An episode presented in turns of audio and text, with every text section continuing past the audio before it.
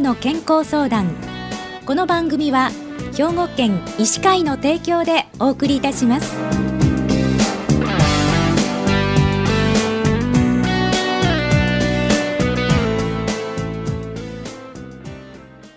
みんなの健康相談ご案内の広市加子です。今週は兵庫県医師会の神戸市兵庫区吉田病院院長でいらっしゃいます吉田康久先生にお話をお伺いします。吉田先生おはようございます。おはようございます。今日はよろしくお願いいたします。よろしくお願いします。今日吉田先生にはくも膜下出血についてお話をお伺いするんですけれども、はい、このくも膜下出血どういう病気なんでしょうか？はい、えー、まあ脳卒中の一つなんですね。でとても怖い病気です、はい、まあ、突然頭痛を感じて、まあ、重い人はその時にもう意識を失ってしまうんですけども、うん、その後、まあ少し目が覚めて頭痛と嘔吐が続きまして、はい、でそのうちにまた激しい頭痛がしてみたいなことを繰り返してしまうと。で非常に死亡率が高い病気でして、はい、まあ、3分の1ぐらいの人が亡くなってしまいます。でまあどんなことが起こっているかというとですね脳の血管、まあ、動脈に動脈瘤とコブができてるんですね、はい、でそれが突然こうある時突然破裂しちゃう。そうすると脳の表面に血がざっと流れ出すんですね、まあ、そういった病気になります。あのこのくも膜下出血はよくある病気なんですか？そうですね。結構あのあるんですね。日本人には破裂する人が多いというふうに言われてまして、はい。えー、大体あの年間10万人あたり20人ぐらい発症しているというふうに計算されます。あの女性に多いっていうのも聞いたことあるんですが。そうですね。これ日本の特徴みたいですけどね、えー、外国ではそうでもないところもあるらしいです。大体まあ中年から後年の女性に多いと。男性の大体2倍ぐらいって言われてます。なるほど。症状としてはどんなことがあるんでしょう？はい、えー、まずはもういきなりの頭痛ですね。突然頭痛を感じます。でこれはもうすごく激烈な頭痛でして、はい、まあ、大体の患者さんはあの何をしてた時に頭痛が起こったっていうのを正確に覚えてますね。はい。皆さん大体頭痛ってやったらなんとなく痛くなってきてそのうちにガンガンしだしてみたいなことは多いですよね。この頭痛はもういきなりテレビ見ててあの人がなんか喋ってた時にガンときましたってなことをみんなおっしゃるんですよ。そのぐらいはっきりします。そういう、まあ、頭痛が起こってその後あの吐き気が来るんですね。でまあ重い人はもう頭痛がんと感じた時に意識がもう朦朧として倒れちゃうみたいなことになります。まあ、こういう時って救急車を呼んで搬送されるということ、ね、そうですね。もう周りに人がいたらですねもうびっくりしちゃうので、えー、まずは救急車呼びましょうということになるんですね。でもあの軽い方っていうのはまあ言ったら歩いて病院に来れる、はいはい、そういう人もいるんですね。そういう人はよく聞くと頭痛の起こった時点のことをよく覚えてるんですけど、はい、程度がすごく軽いんですね。あ頭痛いけど、まあ、あの我慢できんほどではないよと言って歩いてこられる方いらっしゃいます。でこういう場合は検査をしないと？そうですね。分かんないんですね。まあ、やっぱり画像検査をしないと CT であるとか MRI であるとかね、そんなのをしないと分からなくって、まあ、そのまま普通の頭痛だよと言って返しちゃうと、えー、またすぐに あの破裂を繰り返しますので、はい、え命が危ないよということになります。あの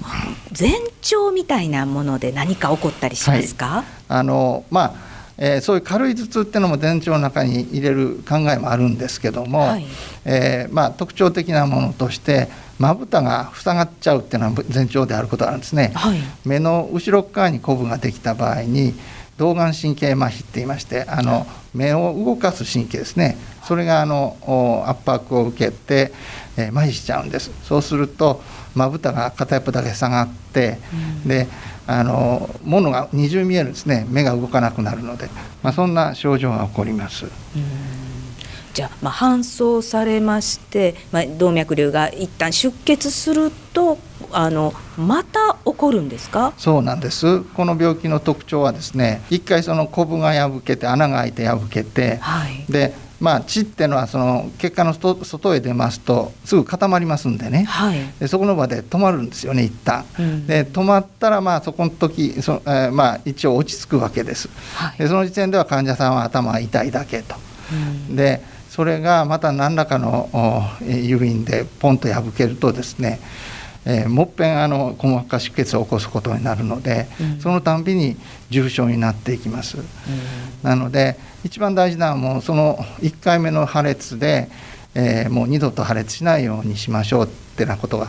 えー、一番大事なことになるんですね。じゃあ診断は画像検査ということなんでしょうはい、そうですね。まあ特徴的にガツンと痛くなって意識が朦朧として吐いてますって言ったらもう誰が見ても細膜下出血やねってわかるんですが、まあ、軽い人の場合は区別がつきませんので、うん、そういう診断をするのに、えー、CT であるとか MRI であるとかそういう機械であのく膜下出血であるっていうのを見ます。なるほど。じゃあ治療はどのようにしていくんでしょう？はい。あのまずその一番死亡率が高くなるのは出血を繰り返すことなんですね、うん、なのでまずはその再出血をあの起こさないようにするっていうのが一番の治療になります、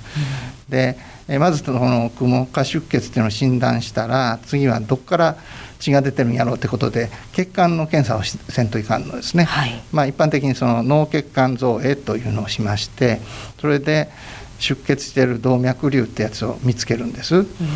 でその動脈瘤を今度はこれ薬では治療できませんので、はい、もうすぐに手術しましょうということになりまして、うん、まあ、解凍術であるとかあるいは今はあの血管内手術ですねカテーテルによる治療っていうのが発達していますので、はい、そういったことであの動脈瘤を二度と出血しないようにします。